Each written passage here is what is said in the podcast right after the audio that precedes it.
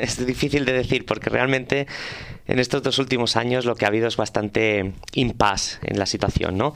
Las elecciones autonómicas teóricamente tenían que sustituir un referéndum, ¿vale? Eh, la situación fue que el referéndum no fue aceptado por, la, por el gobierno español y se planteó unas elecciones autonómicas como un referéndum alternativo. Claro, ya empezó mal. O sea, empezó mal en el sentido de que eh, sí, ganaron los partidos independentistas, pero ganaron en escaños, en votos quedaron con un 48,5%. Entonces ya para empezar, digamos, ese nuevo Parlamento eh, autonómico que teóricamente tenía que declarar la independencia de, Cataluña, empezó con un, digámoslo de alguna manera, como una falta de legitimidad popular. Es decir, no hubo un resultado claro, ni a favor del sí, ni a favor del no. Entonces es muy complicado empezar desde, desde, desde, ese, eh, punto. ¿no? La situación dos años más... Eh, más, más allá es la misma un poco, ¿no? Eh, seguimos sin saber exactamente qué es lo que opina el pueblo de Cataluña sobre el tema, ¿no? Y durante estos dos años lo que se ha intentado de alguna manera es eh, crear mecanismos para saber la opinión del pueblo catalán. Y entre tanto pasaron también las elecciones eh, generales en España, dos elecciones generales, que mm, en las que bueno salieron cuatro fuerzas, o sea el PP, el PSOE, Ciudadanos y Podemos. Y bueno, también en aquel entonces me acuerdo le había preguntado a Jordi si Podemos podría ser una un poco una vía de salida, porque Podemos reconoce el carácter creo plurinacional de España, se le da mucha, mucho valor a las culturas locales. Y lo que él me decía era que si decía, si Podemos en diciembre llega a un 20%, ya sería una revolución en España, que de hecho pasó. Pero aún con un 20%, no podrá gobernar, tendría que transar con los socialistas. Los socialistas nunca van a aceptar un referéndum en Cataluña. Entonces, de todos modos, Podemos no es una solución porque aún como un 20% no puede influenciar. Y un poco es lo que pasó, fue el tema de, de discordia entre los socialistas y, el, y Podemos, el referéndum en Cataluña. Y entonces finalmente desde el punto desde Madrid la situación está bastante bloqueada pero ese nuevo espectro político eh, en, las Cortes en Madrid no, no, cambia nada finalmente a la, actitud de, de, España con respecto a Cataluña. Yo creo que no.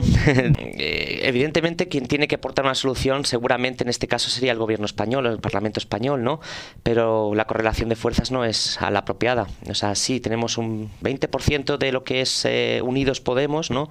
Una coalición entre Podemos, Izquierda Unida y diferentes partidos ecologistas y regionalistas. Son muchos grupos sí que tienen en, en común, ¿no? Que digamos el derecho de el reconocimiento del derecho de autodeterminación, pero aún así es difícil, digamos, definir qué es ese derecho. Mira, para ponerte un ejemplo claro, tú decías, el PSOE nunca aceptará un referéndum en Cataluña. El PSOE en sus estatutos hasta mediados de los años 80 reconocía el derecho de autodeterminación de los pueblos de España.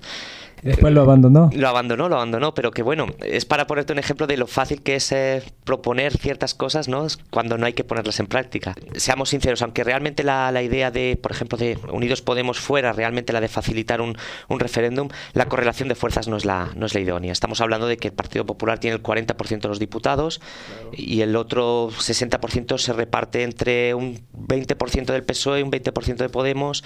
Casi más anti-independentista todavía, ¿no? Sí, bueno, es lo que venden en Cataluña. Bueno, Ciudadanos hay que recordar que es un partido catalán. Surge en Cataluña, no se llama Ciudadanos, se llama Ciutadans, ¿no? y surge como una escisión, en cierto modo, de del Partido Socialista, de, los partidos socialistas catalans, que no se sienten identificados con, con la deriva catalanista que se estaba llevando en aquel momento, ¿no? Ahora plantaron, la, hicieron la ley, el Parlamento catalán, para permitir el referéndum. Y bueno, ¿qué está pasando ahora? A ver, el gobierno español evidentemente no acepta esta ley, no, no, no la reconoce, la ha llevado al Tribunal Constitucional. El Tribunal Constitucional, bueno, digamos que la ha anulado. Ahora, bueno, está la, bueno, la demostración de fuerza, ¿no?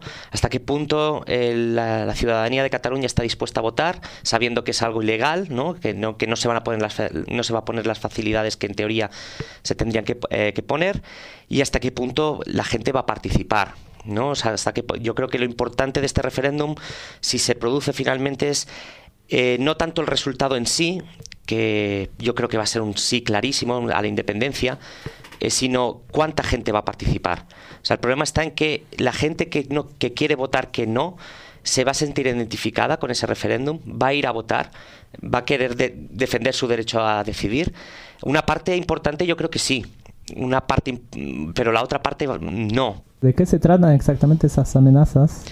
La mesa del Parlamento, la mesa del Parlamento, toda, están ya en un proceso penal, no de, no de ahora, sino de hace un tiempo, por el 9 de noviembre, ¿no? Por lo que pasó, el referéndum que sucedió hace casi tres años, ¿no?